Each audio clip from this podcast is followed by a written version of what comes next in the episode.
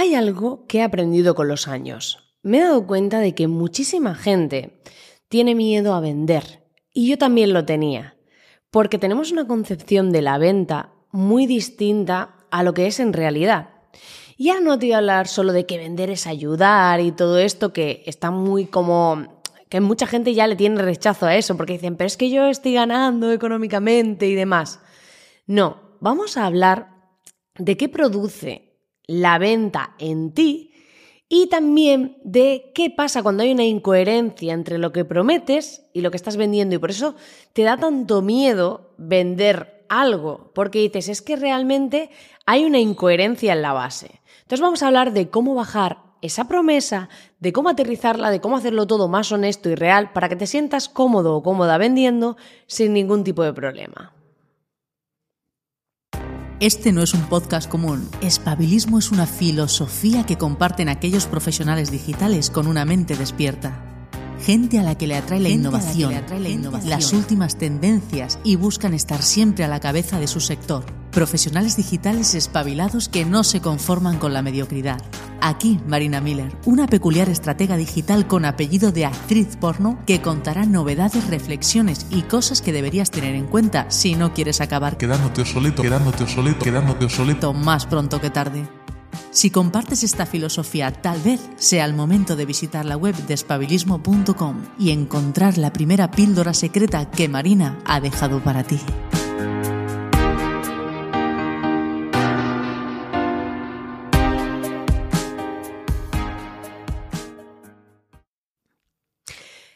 Es curioso, pero yo cuando empecé a vender me costaba muchísimo. Durante mucho tiempo me dediqué a dar un montón de cosas gratis, pero un montón, o sea, un montón, porque me daba mucho miedo cobrar por cosas que tenían valor.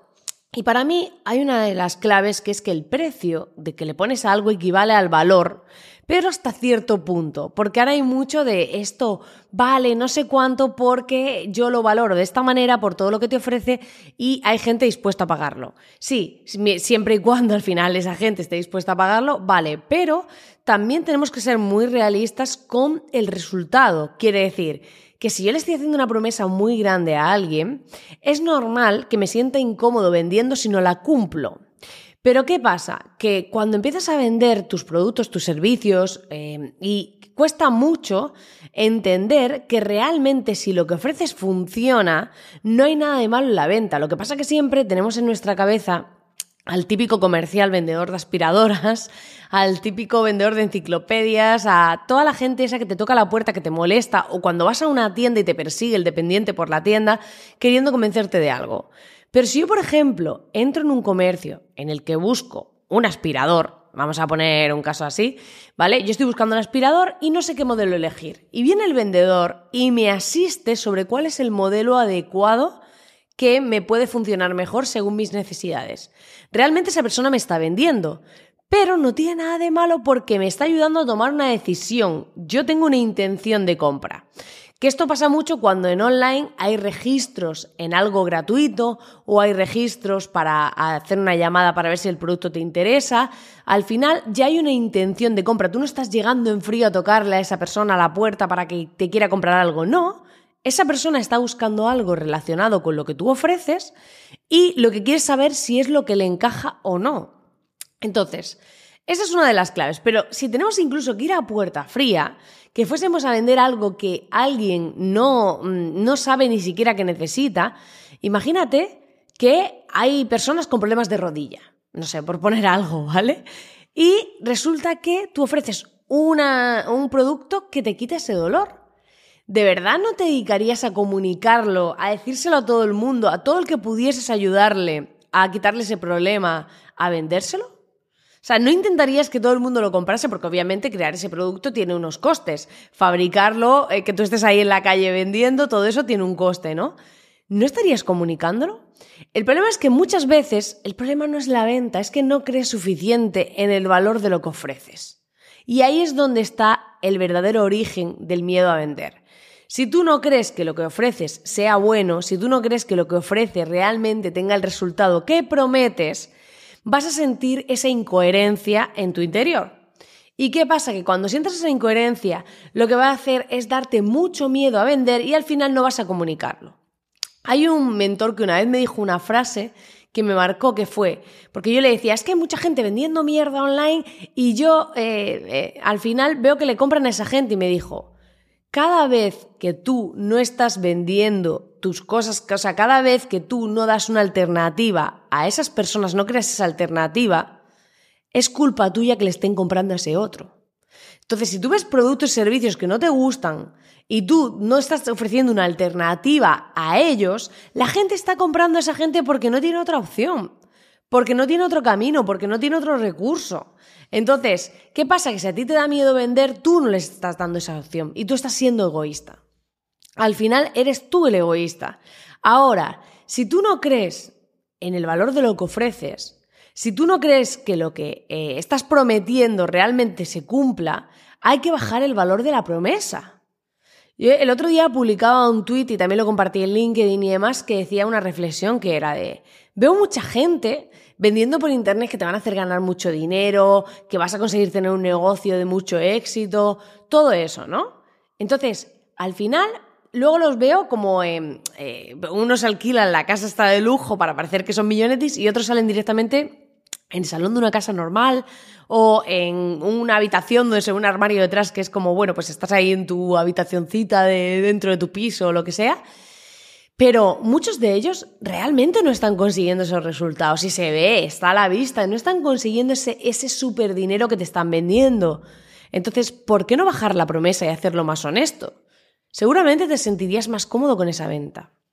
Por ejemplo, si yo hago servicios de marketing para conseguir que la gente tenga más impacto en Internet, en vez de decir te vas a forrar, vas a ganar mucho dinero, porque eso es lo que dice todo el mundo y crees que es la única manera de venderlo, que no es verdad, podrías decir, oye, vas a conseguir tener mucha más visibilidad, impactar a muchas más personas, que conozcan tu producto, que conozcan lo que haces, que estén interesados, clientes potenciales, eso es una promesa más bajita, más aterrizada. Es una promesa que has bajado de vas a ser millonario y volverte súper rico, que a lo mejor es incoherente con el resultado real de tu proyecto, de lo que ofreces, de tu producto o servicio, y va a hacer que la gente se enfade contigo cuando no cumpla eso.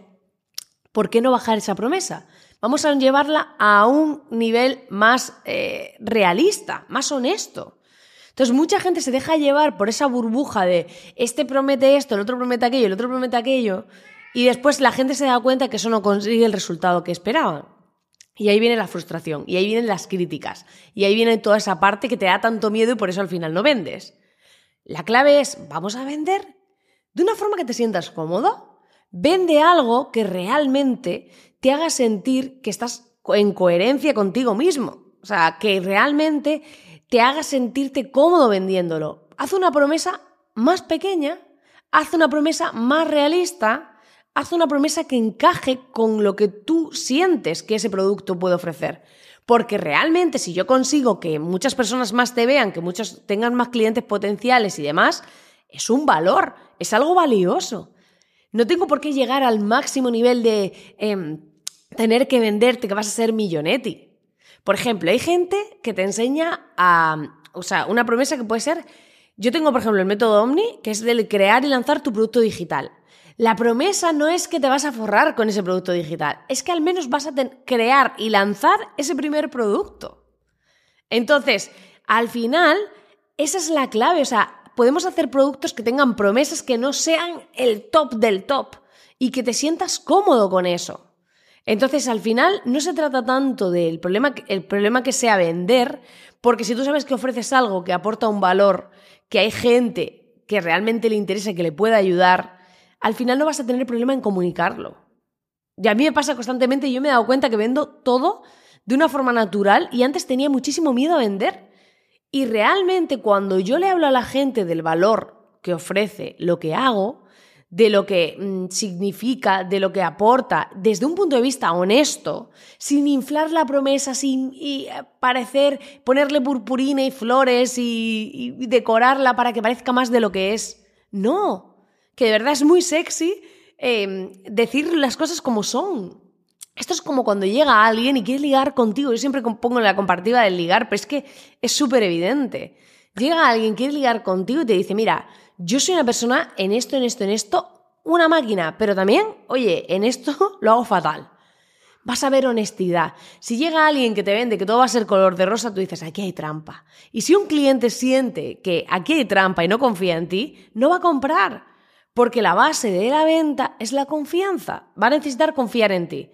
Por eso es mejor aterrizar una promesa, volverla bajarle las florituras y volver, ponerla a un nivel más bajito, que tú te sientas cómodo, que realmente creas en lo que ofreces y que te vayas a venderlo sin miedo y que salgas por todos lados, que lo comuniques en todos sitios, que hagas entrevistas, que mandes emails, que hagas anuncios, que hagas lo que haga falta, porque realmente crees en el valor de lo que ofreces.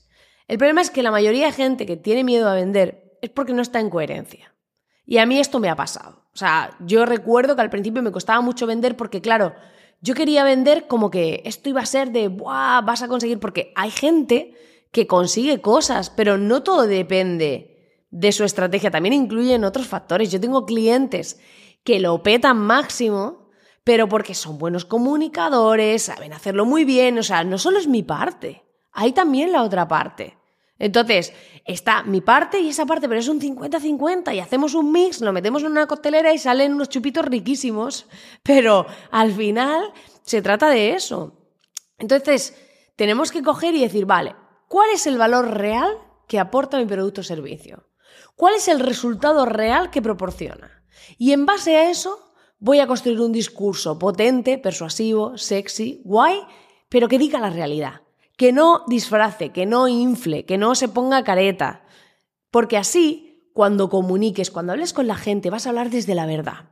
Y a mí una de las cosas que más me ha funcionado a la hora de vender ha sido que siempre he dicho la verdad.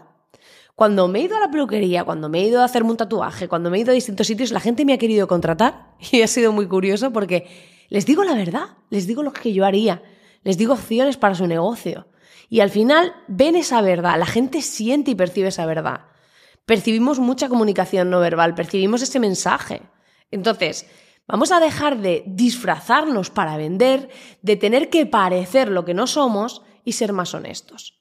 Porque cuando somos honestos, cuando vamos con la verdad, cuando realmente transmitimos el valor de lo que ofrecemos de una forma sincera, eso conecta con la gente y hace ver que realmente eres alguien en quien confiar. Así que mi consejo de este programa y por lo que lo he hecho es para que empecemos a vender de una forma distinta, a perder ese miedo a la venta haciendo las cosas diferente, porque esa ha sido mi experiencia. Yo, por lo menos mi punto de vista es este, yo he vivido eso, el tener mucho, mucho, mucho miedo a vender, el después darme cuenta que cambiando eh, la promesa, que cambiando mi discurso, que siendo honesta y coherente conmigo misma, ya no tenía miedo, y ahora me encanta vender, cuando antes lo odiaba. ¿Por qué? Porque he eliminado las creencias asociadas a la venta, por un lado, y por otro lado he creado un discurso, una propuesta, todo más alineado conmigo, con lo que yo soy, con lo que yo ofrezco, realmente con el valor que para mí tiene todo lo que hago. He buscado la forma de hacerlo más honesto, más transparente y más real y al final el resultado ha sido pues que no tenga miedo a vender, que haya perdido ese miedo, que lo haga de forma cómoda, que me divierta y que además me permita impactar a muchas más personas. Así que si estás en ese punto que te da miedo vender, quédate con este mensaje, dale una vuelta a tu propuesta, dale una vuelta a lo que estás haciendo y espero que te haya servido. Como ya sabes, puedes darle al botón de suscribirte a este programa, también puedes ir a espabilismo.com donde vas a recibir la primera píldora secreta. Eh, abajo del todo está en la web para dejar tu correo y empezar a recibir mis píldoras secretas por email. Y además eh, te invito a que entres dentro del club de estrategas que tengo un descuento que está al 50% de descuento el plan anual y estará por tiempo limitado. En breve lo quitaré. Así que si aún no estás dentro del club de estrategas, ya verás que ahí estamos compartiendo cosas súper chulas y esta semana viene un invitado donde nos va a contar la estrategia del embudo de ventas que está triunfando en Brasil. Brasil es la cuna del, online son bastante pioneros, en el, sobre todo en el mundo de los infoproductores, y va a contar una estrategia que está petándolo allí, que yo no he visto en España y que es muy potente. Así que dicho esto, como siempre, darte las gracias por estar aquí, dar al botón de suscribirte a este podcast para no perderte ninguno y nos vemos en el siguiente. Te mando un fortísimo abrazo.